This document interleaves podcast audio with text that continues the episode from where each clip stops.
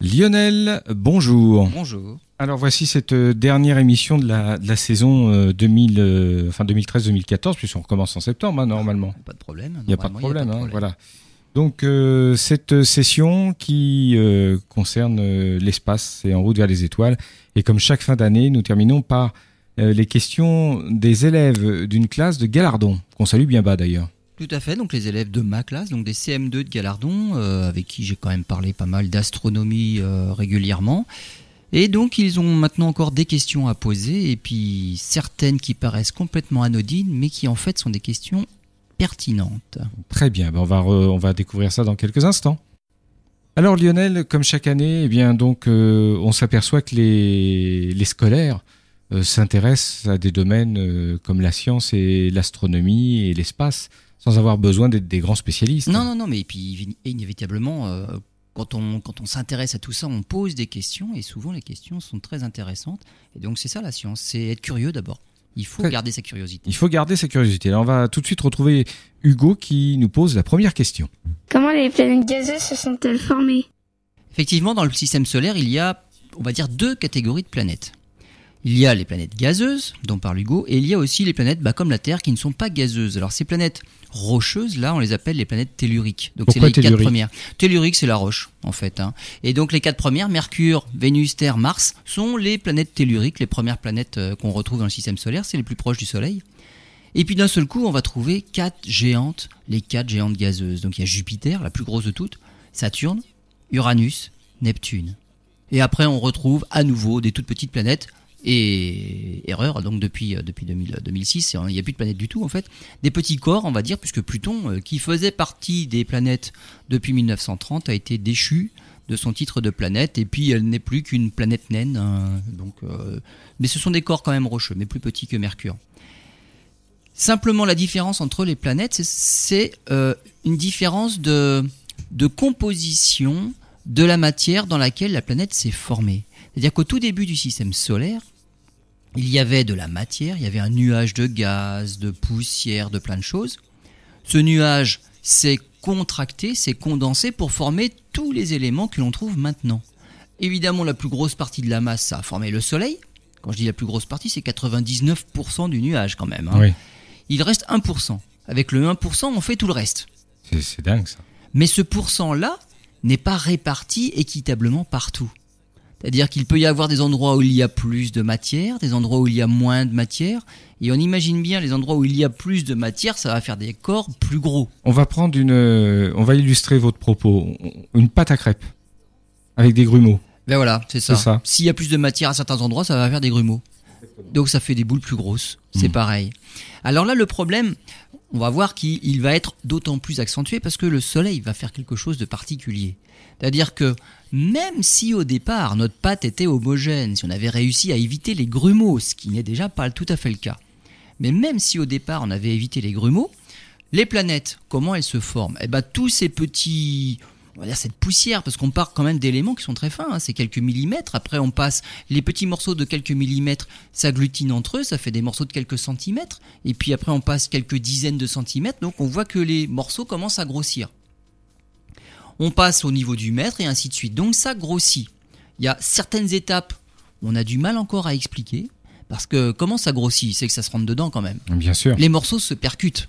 Et là, on se dit, euh, bah, il y a presque autant de chances qu'un morceau euh, vienne en grossir un autre que des morceaux viennent se détruire complètement par collision. Donc, il y a un moment, on se dit, mais comment ça fait qu'on peut continuer à grossir sans que tout se détruise complètement? Bon, on a réussi à trouver quelques éléments qui font que ça finit par plus coller que se casser.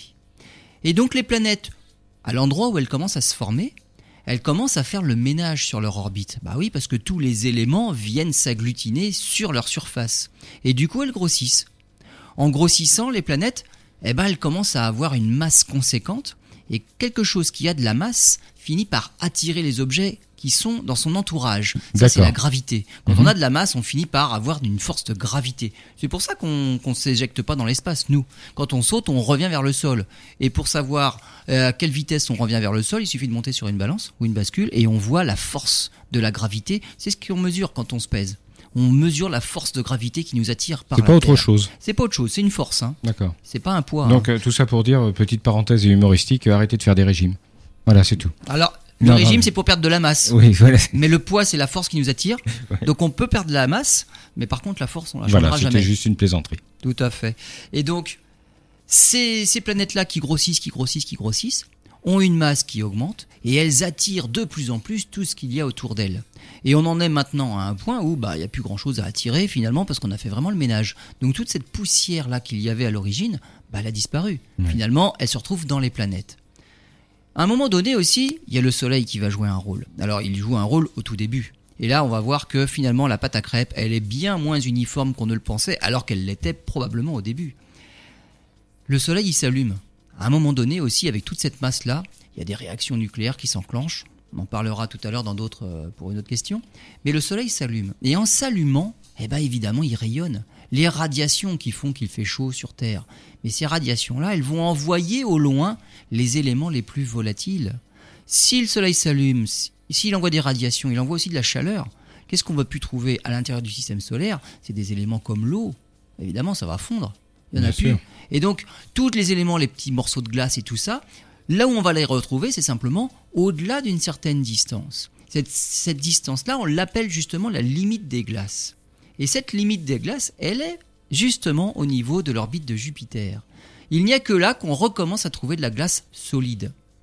C'est aussi à cet endroit-là, curieusement, que lorsqu'une comète vient du fond du système solaire, elle commence à s'allumer, la comète. Avant, c'est un astre mort. On peut considérer qu'elle est morte. Il n'y a pas de queue, il n'y a pas de chevelure, il n'y a rien. C'est juste un objet mort. Dès qu'elle se rapproche du Soleil, la, la comète s'allume, il y a une queue, il y a plein de choses. Parce qu'il commence à faire chaud et la glace fond. Eh bien, les planètes qui sont au-delà de Jupiter, elles se sont formées comme la Terre, avec de la roche, de la poussière, mais après, elles ont continué à agglutiner de la glace qu'il y avait encore à cet endroit-là, et que nous, on n'avait plus, parce qu'il fait trop chaud là où on s'est formé. Donc nous, on a stoppé notre croissance. On a agglutiné les poussières, les roches de plus en plus grosses, et puis stop. À partir de Jupiter, les poussières, les roches de plus en plus grosses, et puis la glace. Et puis autre chose encore, c'est que plus justement ces planètes sont tellement grosses que la force d'attraction est encore plus forte, et elles, elles peuvent retenir les éléments les plus volatiles qui existent, c'est les gaz. Donc, avec une grosse planète, on peut même retenir des gaz. Donc, ce sont des planètes qui ont une énorme atmosphère, d'où le nom de planètes gazeuses. Mais on ne peut les trouver que loin du Soleil, là où il y avait de la matière pour faire des grosses planètes qui peuvent retenir justement ce gaz.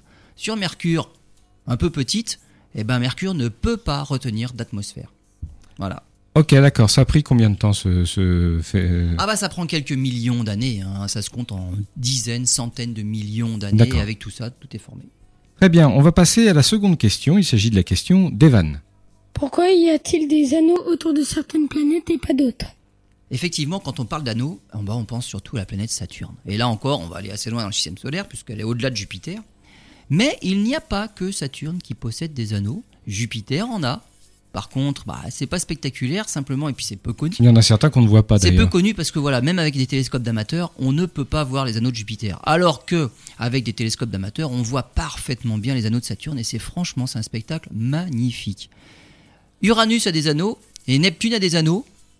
Mais pour Neptune, on va plutôt parler d'arcs. Donc les anneaux sont même pas complets. Il y a des endroits où c'est vraiment plus concentré que d'autres et ça fait des arcs en fait. Mais il y a aussi des anneaux autour de Neptune. Donc finalement, autour de nos quatre planètes gazeuses, nos quatre géantes gazeuses, il y a des anneaux. Alors les anneaux, il peut y avoir deux origines possibles. Première origine, tout comme les planètes se forment autour du Soleil, eh ben les satellites se forment autour des planètes. Donc ce qui tourne autour d'une planète, c'est un satellite.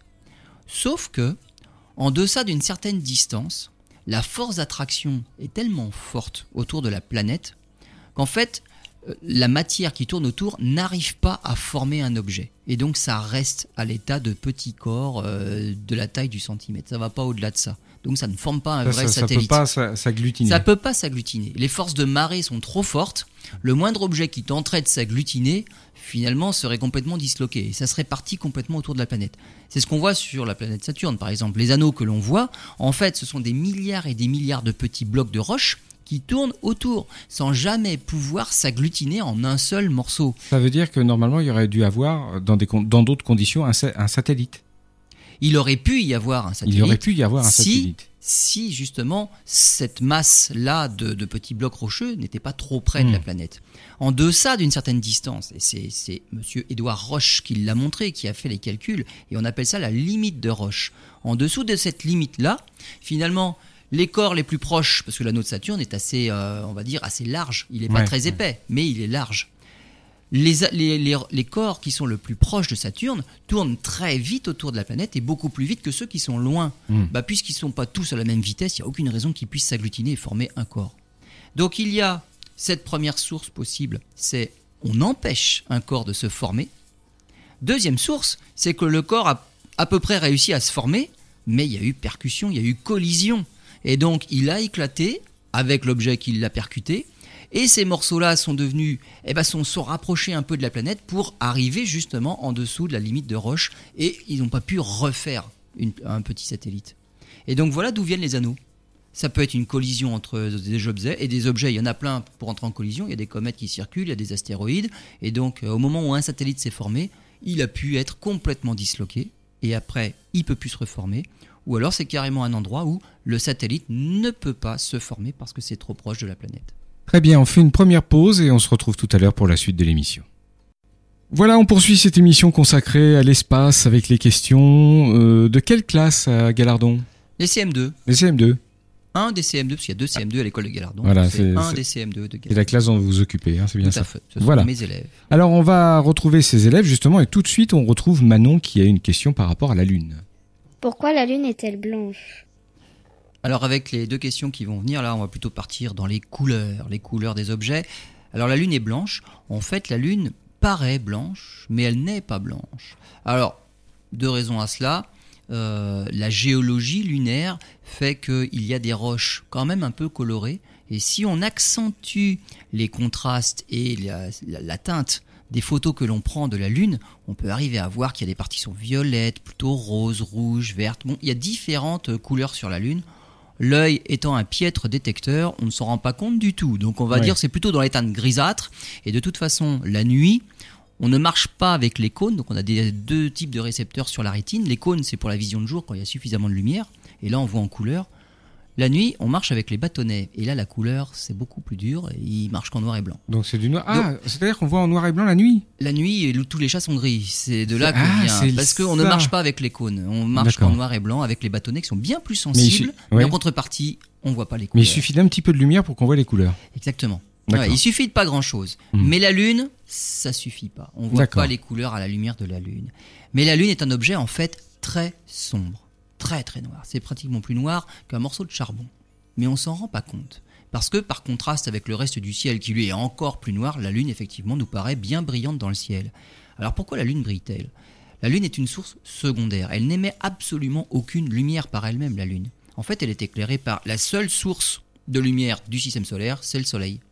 Le Soleil nous procure de l'énergie sous deux formes, de la chaleur, il fait bon sur Terre, et de la lumière, il fait jour le jour. Et la nuit, bah finalement, la Lune est éclairée bah, par le Soleil. Cette source primaire-là éclaire la- les- toutes les sources secondaires, dont la Lune, les planètes, les astéroïdes, les comètes. Si le Soleil s'éteignait, il ne resterait dans le ciel que des étoiles. Mais la Lune, on ne la verrait plus jamais. Alors on verrait peut-être quelque chose de noir qui occulterait certaines étoiles. Voilà, oui. c'est ça, une masse noire. Quoi. Voilà, on verrait une- un point noir dans le ciel. Alors, Mm. on verrait pas le point noir parce que le reste serait noir aussi, mais on verrait que certaines étoiles disparaissent dans le ciel bizarrement parce qu'elles sont cachées par le passage de la Lune devant elles. Mais on verrait pas les contours. Donc, heureusement pour nous, le Soleil éclaire, et donc le Soleil éclaire la Lune. Mais le Soleil, c'est une source de lumière extrêmement puissante. Et c'est simplement le reflet de la lumière du Soleil sur la Lune qui nous renvoie cette lumière-là. Donc, c'est par réflexion. C'est un miroir en fait. C'est un miroir, mais un très très mauvais miroir. Et là, on parle, il y a quelque chose dont les astronomes parlent, qui on appelle l'albédo. L'albédo, c'est le pouvoir de faire, de réfléchir la lumière. Pour un miroir, l'albédo, il faut qu'il soit proche de 100%. Les astronomes, quand ils font un télescope, quand ils fabriquent le miroir d'un télescope, c'est pour engranger le maximum de lumière. Il viendrait à personne de fabriquer un télescope taillé dans un bloc de charbon. On imagine bien que ça va pas renvoyer grand-chose. C'est clair.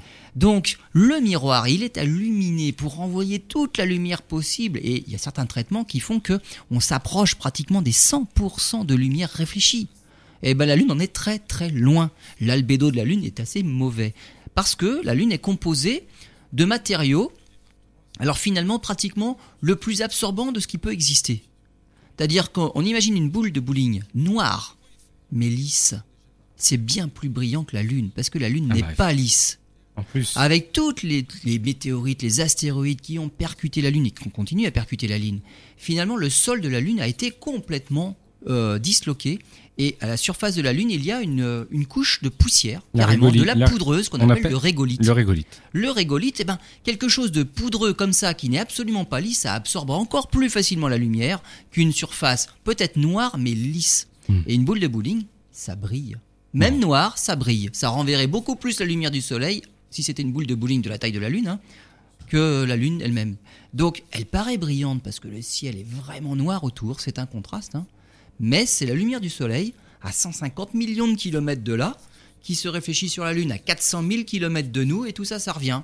Bah heureusement que le soleil est puissant, comme ça, bah on a quand même un bon lampadaire dans le ciel. Et par les nuits de pleine lune, on peut se promener même sans lumière, il n'y a pas de problème, on voit bien le sol. Comment vous appelez ça? L'albédo, c'est ça? L'albédo. Et plus il est fort, moins on la voit. Albédo, c'est ça, en fait, c'est l'albédo est faible. Voilà, l'albédo Voilà, est faible. Quand l'albédo est proche de 0, c'est qu'on voit plus rien. Un albédo proche de 1, là, ça renvoie. Le 1, Mais c'est presque le 100%. Rassurez-moi, ça ne s'applique qu'aux as, ça ne s'applique pas aux êtres humains, parce qu'il y en a certains qui pourraient être concernés. Parce qu'ils réfléchissent pas assez. Voilà, Ah, c'est bah, tout. C'est une, non, c'est juste au niveau de la lumière. c'est une boutade. Très bien, allez, on retrouve la question suivante dans quelques instants. C'est Théo qui nous pose une question qui se rapporte au ciel. Pourquoi le ciel devient rouge au coucher du soleil Encore une question sur la couleur. Cette question-là paraît complètement anodine. On nous l'avait déjà posé il y a quelques années. Oui, il me semble aussi. Mais en fait, c'est c'est quelque chose de très important et très pertinent, en fait. Elle permet de, cette question-là de la couleur du, du ciel, on va dire, permet de prouver deux choses. Déjà, qu'il y a une atmosphère, parce que si on était sur la Lune, par exemple, on ne se poserait pas la question. Le soleil serait jaune-orange quand on regarde, on va dire, dans la direction du soleil, et juste à côté, c'est noir, avec les étoiles. C'est-à-dire que le ciel, il n'y a rien. Il n'y a pas de ciel, il n'y a pas d'atmosphère. Donc il n'y a pas de, de couleur. Sur Terre, la présence de l'atmosphère fait que l'atmosphère est colorée, mais elle est colorée par le soleil. Alors pourquoi est-elle colorée? Deux raisons. La présence de certaines molécules dans l'atmosphère. Donc c'est essentiellement de l'oxygène, de l'azote. Il y a beaucoup d'azote, il y a un peu moins d'oxygène, mais c'est l'oxygène qui nous intéresse. Il y a de l'hydrogène, bon, il y a tout un tas de molécules dans le ciel, dans l'atmosphère. Et ces molécules-là, vont agir comme un filtre. Le Soleil, c'est Newton qui l'avait montré, hein, quand on décompose la lumière du Soleil dans un spectre, on a toutes les couleurs de l'arc-en-ciel. Et d'ailleurs, les gouttes d'eau, quand il pleut et que le Soleil éclaire toujours, nous décomposent la lumière du Soleil, et c'est ça, les arcs-en-ciel. Donc on voit la palette de toutes les couleurs. Notre atmosphère et sa composition va agir comme un filtre pour certaines de ces couleurs-là. Alors ce qu'il faut savoir, c'est que les molécules qui composent l'atmosphère vont garder certaines couleurs, notamment le bleu. Alors qu'est-ce qui va se passer avec le bleu? Le bleu est une couleur qui a juste la bonne énergie pour être récupérée par certaines molécules de notre atmosphère. Et elles vont s'exciter, ces molécules-là. En s'excitant, elles vont atteindre un niveau d'énergie plus élevé, mais elles vont pas rester excitées comme ça toute leur vie. Elles se désexcitent et en se désexcitant, elles vont rendre le bleu. Oui, mais dans toutes les directions. C'est-à-dire qu'à un endroit du ciel où il n'y a pas le soleil n'est pas présent, on va dire le soleil est au sud à midi, on regarde dans le nord, donc on se met le soleil dans le dos. Là, il y a de l'atmosphère. Les molécules de l'atmosphère ont absorbé le bleu, se sont excitées et vont rendre le bleu. Eh ben le bleu peut venir de toutes les directions du coup, parce qu'elles renvoient le bleu dans n'importe quelle direction, ces molécules-là. C'est pour ça qu'on a un ciel bleu. Eh, Voilà, elles renvoient les dire- dans, dans l'espace, donc c'est la planète bleue. Elle, alors aussi à cause de l'eau, évidemment. À cause de l'eau, oui. Elle renvoie le bleu dans toutes les directions vers le sol, donc pour nous, partout le ciel semble être bleu. Simplement, c'est notre atmosphère qui renvoie. Et ça, on appelle ça la diffusion. Ça diffuse dans toutes les directions. C'est le phénomène de diffusion. Ça explique pourquoi, par exemple, sur Mars, le ciel il est rose. Exactement. Pas, La pas composition de l'atmosphère est différente. est différente. Ce que je viens d'expliquer avec le bleu Voilà. sur Terre, ce sera autre chose sur d'autres planètes. Bien le sûr. ciel est orange sur Mars. Le ciel est orange sur Titan. Titan, c'est une atmosphère de méthane. Ce que je viens d'expliquer avec le bleu, ça marche avec le méthane dans l'orange. Vous allez sur, sur Titan, tout le ciel est orange. C'est le méthane qui absorbe le orange, qui renvoie le orange. On Dans toutes les directions, on ça pourrait avoir un ciel vert Ah bah, avec certaines molécules, il n'y a, pas de problème. On pourrait avoir un ciel vert. Toutes les couleurs de l'arc-en-ciel finalement. Toutes hein. les couleurs. En ce qui concerne le rouge, eh ben le rouge, l'atmosphère est transparente au rouge. C'est une couleur qui n'est pas absorbée et qui va en ligne droite du soleil vers notre œil. Si le rouge va ailleurs, et évidemment le rouge va ailleurs, le soleil en envoie dans toutes les directions, il n'est pas absorbé, il n'est pas rediffusé. Donc le ciel ne renvoie pas de rouge. Il ne renvoie que le bleu qu'il absorbe. Hmm. Lorsque le soleil se couche ou lorsque le soleil se lève, il y a beaucoup plus d'atmosphère à traverser parce qu'il est à l'horizon. Et tout ce que je viens de raconter, c'est encore plus exagéré. Et finalement, on ne voit que le rouge qui passe. Et mais le bleu est tellement absorbé parce qu'il y a trop d'atmosphère qu'il est même plus diffusé. Donc il faut quand même pas trop d'atmosphère. Donc le soir, quand le soleil se couche, eh ben, il ne reste que le rouge. C'est la lumière qui, elle, n'est pas absorbée. Et ben, tout est rouge dans ces cas-là. Et c'est magnifique. Et c'est beau. Donc c'est une histoire de composition de l'atmosphère. Et pour ceux qui vont plus loin dans la science, c'est de la spectroscopie. On parle du spectre. Et là, il y a plein de choses et on peut tout faire par le calcul. Là, c'est à quoi servent les maths, à quoi servent la physique. On pourrait démontrer par le calcul que c'est le bleu qui est diffusé partout, c'est le rouge qui est transparent et qui passe.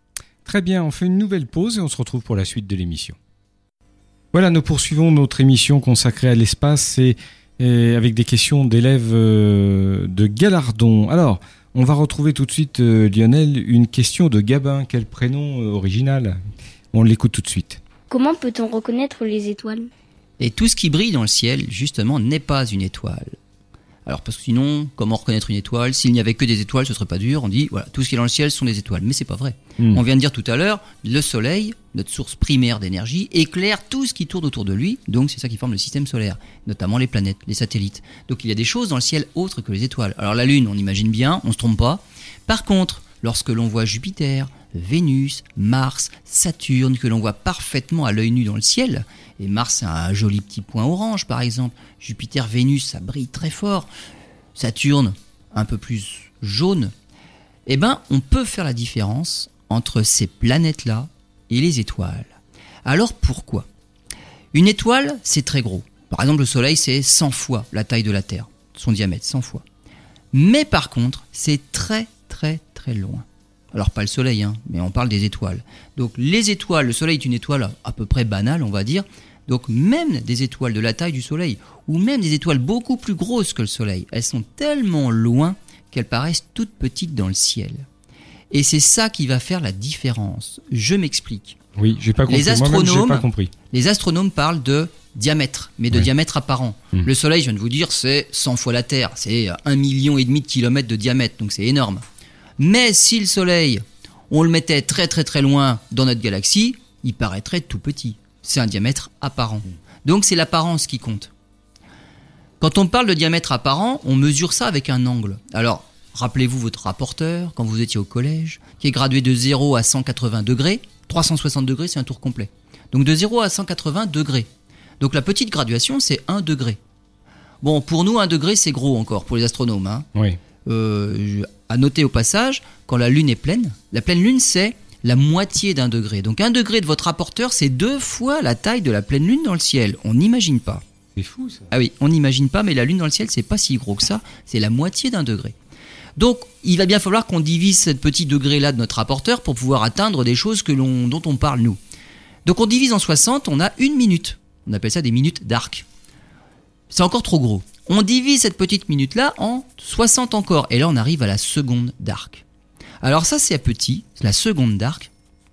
Et par exemple, c'est la taille d'un cratère de 2 km sur la Lune. Voilà ce que représente une seconde d'arc. 1 km, 2 km sur la Lune. C'est ce que peut voir un télescope de 12 cm. C'est sa résolution maximum. Ouais. Un, un cratère de 2 km sur la Lune, ça c'est un télescope de 12 cm. Jupiter, pour donner une idée, a un diamètre de 40 secondes d'arc. Donc c'est l'équivalent d'un cratère de 80 km sur la Lune. C'est déjà assez gros. Pour une étoile, c'est pas en secondes d'arc qu'on compte, c'est en millisecondes d'arc. Faut encore diviser par 1000 cette chose-là. Ce serait équivalent à 1 ou 2 mètres sur la Lune. Voilà la taille du cratère, c'est tout petit. Alors qu'est-ce qui se passe quand on a un objet qui a beau être gros dans le ciel mais il est trop loin? Donc il nous, pa- il nous apparaît tout petit. Eh bien on peut imaginer qu'il n'y a qu'un seul faisceau de lumière qui nous parvient. C'est tellement petit, tellement fin, on va imaginer il y a un seul faisceau de lumière qui vient jusqu'à l'œil. Alors que pour Jupiter, qui fait 40 secondes d'arc, on va dire là c'est carrément tout le pinceau. Il n'y a pas qu'un faisceau, c'est tout le pinceau qui arrive, c'est large. Mhm. L'autre acteur qui va rentrer en compte dans notre histoire pour reconnaître une étoile des planètes, eh ben c'est notre atmosphère. Si nous n'avions pas d'atmosphère, tout ce que je vous raconte là, ça s'arrêterait là et on ne pourrait pas faire la différence finalement entre une étoile et une planète. Mais no- notre atmosphère va jouer un rôle important. L'atmosphère est toujours turbulente. Quand il fait chaud dans la journée, le soir la Terre rayonne, ça renvoie de la chaleur dans l'espace. Finalement, c'est une atmosphère qui est toujours turbulente. Il y a des cyclones, des anticyclones. Bon, il y a de la sûr. turbulence, il y a des nuages qui se forment, il y a des orages qui éclatent. Bon, c'est franchement quelque chose qui est pas calme. Qu'est-ce qui se passe lorsque les rayons de lumière qui viennent de l'espace traversent cette atmosphère agitée? Bah, C'est à peu près pareil que si vous, si vous secouez un aquarium. Si vous regardez à la surface, voyez, les poissons ils semblent bouger même s'ils sont immobiles parce que vous êtes en train de faire bouger la, la surface et bouger l'eau. C'est pareil. Qu'est-ce qui se passe lorsque le seul pinceau de lumière qui vient d'une étoile est ballotté par cette atmosphère turbulente Oui. ben, Un coup il nous touche l'œil, un coup il passe à côté, un coup il nous touche l'œil, un coup il passe à côté. Donc ça scintille. L'étoile scintille. Elle s'allume, elle s'éteint, elle s'allume, elle s'éteint. Oui. Et mieux que ça, comme notre atmosphère joue un petit peu le rôle d'un prisme, Oui. ça décompose un peu la lumière. Hmm. Finalement, on a l'impression qu'elle change même de couleur. Oui, un peu de vert, un peu de rouge, un peu de vert, un peu de rouge. On voit le spectre défiler parce que ce pinceau-là, cet unique rayon de lumière, eh ben, est un peu ballotté devant notre œil. notre œil qui fait ça. Ça scintille, bah, c'est surtout l'atmosphère. Ça scintille et l'atmosphère nous décompose toutes les couleurs. Et il y a un seul pinceau tellement c'est loin et petit. Pour Jupiter, on a toute la collection de pinceaux là qui arrivent. Donc on a un gros paquet de, de faisceaux lumineux qui arrivent. L'atmosphère a beau bouger, mais il y en a toujours au moins un ou deux qui nous arrivent. Donc les, les planètes ne scintillent pas. Elles ne s'éteignent pas, leur couleur ne change pas. Et donc ça paraît allumé fixe dans le ciel, un lampadaire dont la luminosité ne varie pas, alors que les étoiles tout autour, ça scintille. Donc voilà comment on reconnaît les étoiles, ce sont les objets qui scintillent dans le ciel, alors que les planètes, ça reste allumé fixe. Et au Mars par exemple, c'est un joli orange qui ne change absolument pas d'aspect. Très bien, merci pour toutes ces informations. Comment reconnaître les étoiles? Parce que j'en ai appris pas mal aussi aujourd'hui. Il y a une très bonne idée. Dans quelques instants, nous retrouvons la question de Maxime. Est-ce que toutes les étoiles ont la même dimension? Comme je disais tout à l'heure, le Soleil est une étoile banale. Et ce qui paraît très bizarre, c'est que toutes les étoiles aient exactement les mêmes dimensions. Évidemment, c'est pas le cas. Euh, les étoiles se forment bah, dans des nuages de gaz, de poussière, de molécules. Et ces nuages-là n'ont a priori aucune raison d'être tous de la même masse. Donc il y a de tout dans l'espace. Évidemment, c'est très varié. Et il y a des étoiles qui se forment dans des nuages, on va dire de taille euh, normale, entre guillemets, on va dire normale comme notre Soleil. Des étoiles qui se forment dans des nuages un peu plus petits, ça fait des étoiles beaucoup plus petites. Puis des étoiles qui se forment dans des, dans des régions très très denses avec beaucoup de matière et ça fait des étoiles très grosses. Il n'y a pas de règle alors? Il n'y a, a pas de règle pour la masse, Oui, et pour, pour la, taille. La, la formation, elle, par contre, est identique. Là, euh, toutes les étapes de formation, d'allumage et de vie des étoiles euh, dépendent que de la masse, mais ces, ces étapes-là sont identiques pour tous. Il y a plus d'étapes juste pour les étoiles les plus massives. Alors, on a dit que le Soleil est une étoile banale, hein, c'est un million et demi de kilomètres de diamètre. Le Soleil a pris 99% de toute notre nébuleuse primordiale, primitive, et il y a des étoiles qui sont plus grosses. On vient d'en découvrir une, là, il n'y a pas très longtemps, qui détient bah, le record actuel, on ne pensait pas que ça pourrait exister. Elle est à 12 000 années-lumière de la Terre dans la constellation du Centaure, et c'est carrément une hyper géante jaune. Elle est 1300 fois plus grosse que le Soleil. Si on la mettait dans notre système solaire à la place du Soleil, elle irait jusqu'à Jupiter. C'est énorme. Donc ça veut dire que Mercure, Vénus, Terre, Mars, il n'y en a pas. Jupiter, elle serait juste à la surface de l'étoile. Juste grillé. C'est immense. Immense. 1300 fois. Donc c'est carrément une hyper géante. Alors en plus cette étoile est encore plus bizarre que ça puisque en fait elles sont deux. Il y a une autre étoile qui tourne autour, mais celle-là est tellement grosse qu'en fait les deux étoiles elles sont un petit peu mélangées. Donc elles échangent de la matière, elles se touchent et on aurait l'impression de voir une grosse cacahuète dans l'espace. L'hyper géante jaune qui touche son compagnon qui tourne autour. Voilà, donc c'est quelque chose d'assez bizarre. On vient de découvrir ça, c'est une, euh, une toute nouveauté. Donc il y a des, des étoiles qu'on voit qui sont vraiment beaucoup plus grosses que le Soleil. Mais à l'inverse, il y en a qui sont beaucoup plus petites. Et celles-là, elles se sont formées dans des régions où il y avait peu de matière, et on les appelle des naines brunes. À ne pas confondre avec des naines blanches. Les naines blanches, c'est ce qui reste des étoiles de la taille du Soleil, on va dire, une fois qu'elles ont fini un peu leur vie. Il reste le cœur de l'étoile, on appelle ça une naine blanche. Bon, naine blanche, donc c'est une étoile en fin de vie. Naine brune, c'est une petite étoile en début de vie. mais qui est tellement Petite. peu massive qu'elle rayonne pas beaucoup, elle envoie pas beaucoup de lumière dans l'espace, elles sont très difficiles à découvrir parce que justement elles sont pas lumineuses. Et celles-là, on en découvre quelques-unes actuellement, on en connaît quelques-unes quand même, mais elles sont pas faciles à voir. Et là, limite, bah, entre une toute petite étoile et puis par exemple une grosse planète, eh ben là, on commence à avoir une idée. Les toutes petites petites naines brunes, elles sont 15 fois la masse de Jupiter. Donc Jupiter est une planète relativement grosse. On connaît des planètes, puisqu'on en découvre maintenant plein d'exoplanètes, hein, on connaît plus de 2000. hein. On a d'autres planètes qui font 3 fois Jupiter, 4 fois Jupiter. Mais si on trouve 15 fois Jupiter, là on se dit, ah non, là on a quand même affaire à une étoile. Donc il y a une frontière là, qui est de moins en moins floue parce qu'il y a un trou entre 10 Entre fois les- 8, 10 fois Jupiter. D'un seul coup on passe à 15 fois, Oui. 20 fois Jupiter. Il y a un trou, il y a une séparation entre les grosses planètes et les petites étoiles. Hmm. Jupiter est suffisamment grosse pour quand même émettre de l'énergie. La Terre, par exemple, elle a un noyau euh, de roche en fusion, chaud. Il fait chaud au centre de la Terre. Elle émet de l'énergie. Rien qu'à voir, euh, quand les volcans sont en éruption, on voit bien qu'il y a quelque chose de chaud au fond quand même. hein. Bien sûr. Donc la Terre émet de l'énergie. Elle a de l'énergie au centre. Jupiter en a beaucoup plus parce qu'elle est plus massive. Et Jupiter, on dit qu'elle émet une fois et demie plus d'énergie qu'elle n'en reçoit du Soleil. Ah bah évidemment, elle est massive. Mais pas au point de s'allumer comme le ferait une étoile pour fabriquer sa propre énergie impossible. avec des réactions thermonucléaires en son centre. Là, c'est pas encore assez. Il y a de l'énergie au centre, mais pas assez pour devenir une étoile par des réactions nucléaires. Donc voilà, toutes les étoiles, finalement, il y en a des très petites, quelques masses de Jupiter, jusqu'à des énormes qui sont 1300 fois plus grosses que le Soleil. Très bien, on se retrouve pour euh, la dernière partie de cette émission avec une question de Lilian. Dernière partie de cette émission en route vers les étoiles consacrée aux questions euh, de scolaires euh, de Galardon. On écoute tout de suite, euh, Lionel, la question de Lilian. Comment se forme un trou noir? On en revient à nos étoiles. Et là, on va s'intéresser aux étoiles les plus massives. Le Soleil, par exemple, s'est formé il y a à peu près 5 milliards d'années, et lorsqu'il a pris 99% de la masse de notre nébuleuse primitive, il a fini par s'allumer. En fait, c'est les réactions nucléaires se sont enclenchées. Il y a un moment où la pression, la chaleur augmente et devient telle que les atomes peuvent fusionner entre eux. C'est l'inverse de ce qui se passe dans nos centrales nucléaires, où là on prend des gros atomes qu'on casse, on fait de la fission. Pour faire de la fusion, c'est plus dur au départ, mais c'est une réaction qui est beaucoup plus énergétique que la réaction de fission. Donc dans les étoiles, c'est plutôt des petits atomes qui fusionnent pour faire de l'énergie. Et donc actuellement, notre Soleil, depuis 5 milliards d'années, on est à fusionner de l'hydrogène pour en faire de l'hélium. Et avec les réserves dont il dispose, il en a encore pour 5 milliards d'années à faire ça. Ça veut dire que pendant 10 milliards d'années, finalement, déjà les 5 milliards d'années écoulées, puis les 5 prochains, eh ben, il va pas faire grand chose, il va pas évoluer beaucoup. Si ce n'est, il va un petit peu changer sa façon de produire de l'hélium et il va être un petit peu plus chaud d'ici 1 milliard d'années.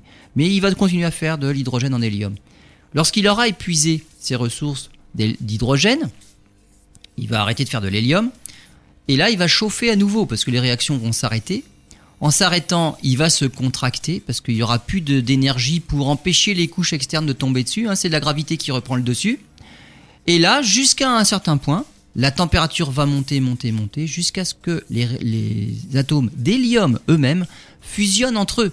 Et là, on va fabriquer du carbone. Et puis après, ça va être des cycles qui vont s'enchaîner.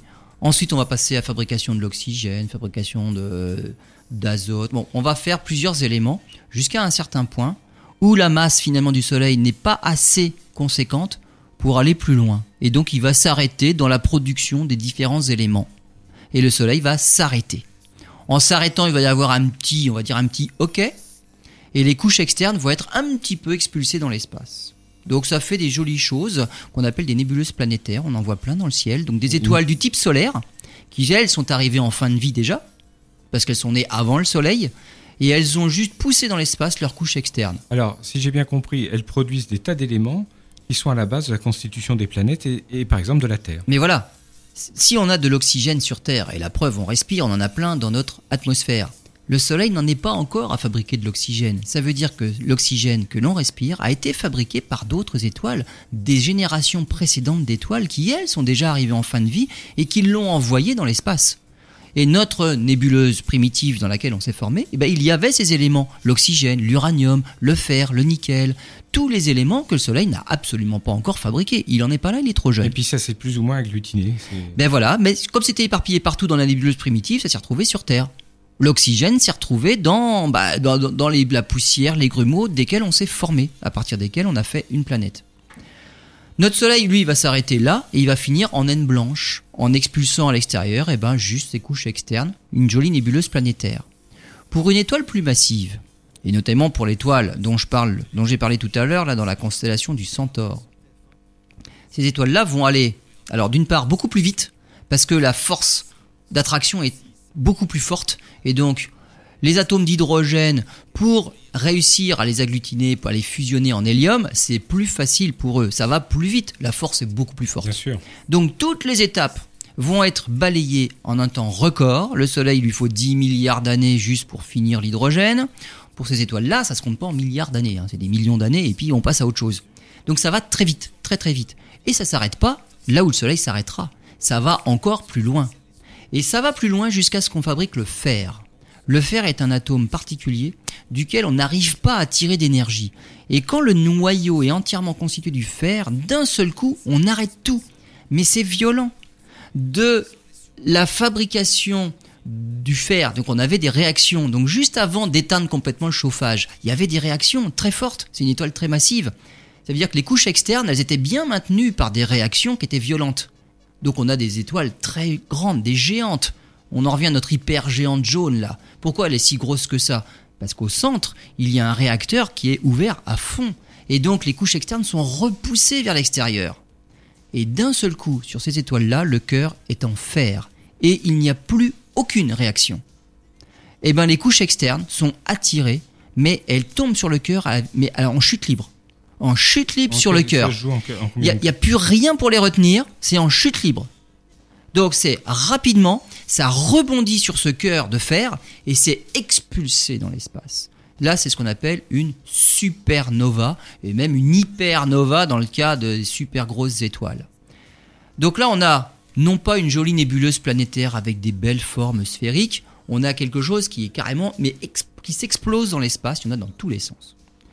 Et le cœur, lui, il a été, mais il a, il a subi la pression des couches externes qui sont venues se- s'effondrer sur lui. Le cœur, il peut, lui en plus, être compacté davantage par toutes les couches qui lui tombent dessus. Et là, à ce moment-là, on a affaire à un astre qui est hyper dense. Et un astre qui est dense, j'en reviens à par exemple la Terre. On pèse un certain poids parce qu'on est attiré par la gravité. Oui, D'accord? Bien sûr. mais on arrive quand même à envoyer des satellites. Il suffit de les envoyer à plus de 11 km par seconde. Et on envoie quelque chose dans l'espace. Donc on arrive à s'échapper de la Terre. Si la gravité était plus forte, on aurait de plus en plus de mal à envoyer des choses dans l'espace. Et, à la limite, on aurait même du mal à envoyer la chose la plus rapide qui existe. Et la chose la plus rapide qui existe, C'est la lumière. c'est la lumière. Elle voyage à 300 000 km par seconde. Hmm. Dans ces étoiles hyper denses, ce sont des étoiles, hein, ces cœurs de fer, là, ces noyaux hyper denses. Mais même la lumière n'arrive pas à s'en échapper. Le soleil, la lumière, elle s'en échappe, hein, la preuve, on, on voit. Donc il, y a il fait jour le jour. La lumière met 8 minutes à venir jusqu'à nous, mais elle arrive à s'échapper du soleil. De ces noyaux hyper denses, même la lumière n'est pas assez rapide pour s'en échapper. Et donc si la lumière n'en sort pas, ça fait une boule noire. Mais ça reste une boule. Là où l'appellation de trou noir est un petit peu erronée et trompeuse, c'est qu'il n'y a ouais. pas de trou. C'est- Voilà, c'est abusif. On va expliquer pourquoi. Il n'y a pas de trou. C'est une boule de matière qui est tellement dense et compacte qu'elle empêche la lumière de sortir. Mais elle empêche tout de sortir, hein, parce que la lumière c'est la chose la plus rapide de- dans l'univers. Donc n'importe quoi d'autre, de toute façon, c'est plus lent que la lumière, ça sort pas non plus. Donc ça attire tout. On peut pas s'en échapper de cette chose-là. Alors d'où vient l'histoire de trou noir? Parce qu'il y a un certain Albert Einstein qui a voulu imager un petit peu euh, la théorie de la relativité générale. Et il a dit plutôt que d'imaginer un espace avec des, de la matière, des boules de matière, les étoiles, les planètes, qui attirent à eux, donc avec une force de gravité. C'est pas évident de, de s'imaginer une force, c'est quelque chose d'invisible. On est attiré par la Terre, mais on voit pas par quoi on est attiré, c'est invisible. Il a donné une image. L'image, on va dire d'un matelas, dans lequel, sur lequel on mettrait des boules. Alors une boule de bowling, par exemple, ça va faire une cuvette dans le matelas, on imagine bien. Et puis une petite bille. Si on envoie la bille autour de cette cuvette de boules de bowling, vous allez bien voir que la, la bille, la, bille qui va arriver dans la cuvette va avoir une trajectoire déformée. À la limite, la bille va tourner autour de la boule, simplement dans la cuvette. Et ben Einstein a dit, mais c'est ça la gravité. C'est une déformation de l'espace. On imagine les cuvettes autour des étoiles. Et donc il n'y a pas besoin d'expliquer par la force, on peut retrouver tout ce que l'on voit dans l'espace simplement par une déformation de cet espace-là. Ce sont des cuvettes. Qu'est-ce qui se passe? On en revient à notre trou noir. Il est tellement dense et tellement lourd, lui, que notre boule de bowling, finalement, elle devient très lourde et elle finit par faire un trou dans notre matelas. Et là, c'est un puissant fin qu'on a. Voilà l'histoire du trou noir. Parce que de la cuvette, on voit bien que les pentes ne sont pas verticales, quelque chose de rapide peut encore s'en échapper. Si on met des pentes verticales, c'est-à-dire si on fait un puits, eh ben rien ne peut échapper parce qu'il faudrait y avoir une vitesse infinie pour remonter les pentes verticales. Donc l'histoire du trou, ça c'est Einstein, c'est la déformation de l'espace, il y a un trou à ces endroits-là. Noir, c'est que la lumière ne peut pas s'en échapper. Mais il n'y a pas de trou, c'est une boule de matière hyper dense. Pendant un moment, on a tenté d'appeler ça des gravastars, des étoiles de gravité. Bon, on a abandonné le terme, mais pourtant c'était plus réaliste, on va dire, que ces trous noirs. Il n'y a aucun trou en fait dans l'espace. C'est vraiment comme le Soleil s'il s'éteignait, ce serait noir. Mais il est bien là, il y a quelque chose. Hmm. Des trous noirs, on les voit pas parce qu'ils sont noirs, mais on en voit les conséquences. Il suffit d'observer des étoiles qui tournent autour. Parce qu'on peut tourner autour d'un trou noir sans tomber dedans si on est assez loin. On en a un magnifique, un gigantesque, de plusieurs millions de masses solaires au centre de notre propre galaxie. Les étoiles au centre de la galaxie, on les voit tourner autour, et on voit qu'elles tournent vite autour de quelque chose qui a l'air d'être compact. Il suffit de faire les calculs, eh ben ça peut être qu'un trou noir. Nous avons un trou noir au cœur de notre galaxie, et toutes les galaxies ont un trou noir en leur cœur. Mais on n'est pas attiré forcément. On n'est pas attiré autour, pas absolument pas. On s'approche pas du centre. Hmm. On tourne autour. C'est une étoile, on va dire, comme les autres, Simplement, elle est tellement puissante qu'elle empêche la lumière de sortir. Elle est noire, c'est tout. Très bien, bah merci pour toutes, euh, c'est le cas de le dire, tous ces éclairages au moment où vous nous parlez de, de trous noirs. On se retrouve la saison prochaine pour une nouvelle émission, une nouvelle saison dans Route vers les étoiles. Merci Lionel, à bientôt, bonnes vacances. Merci.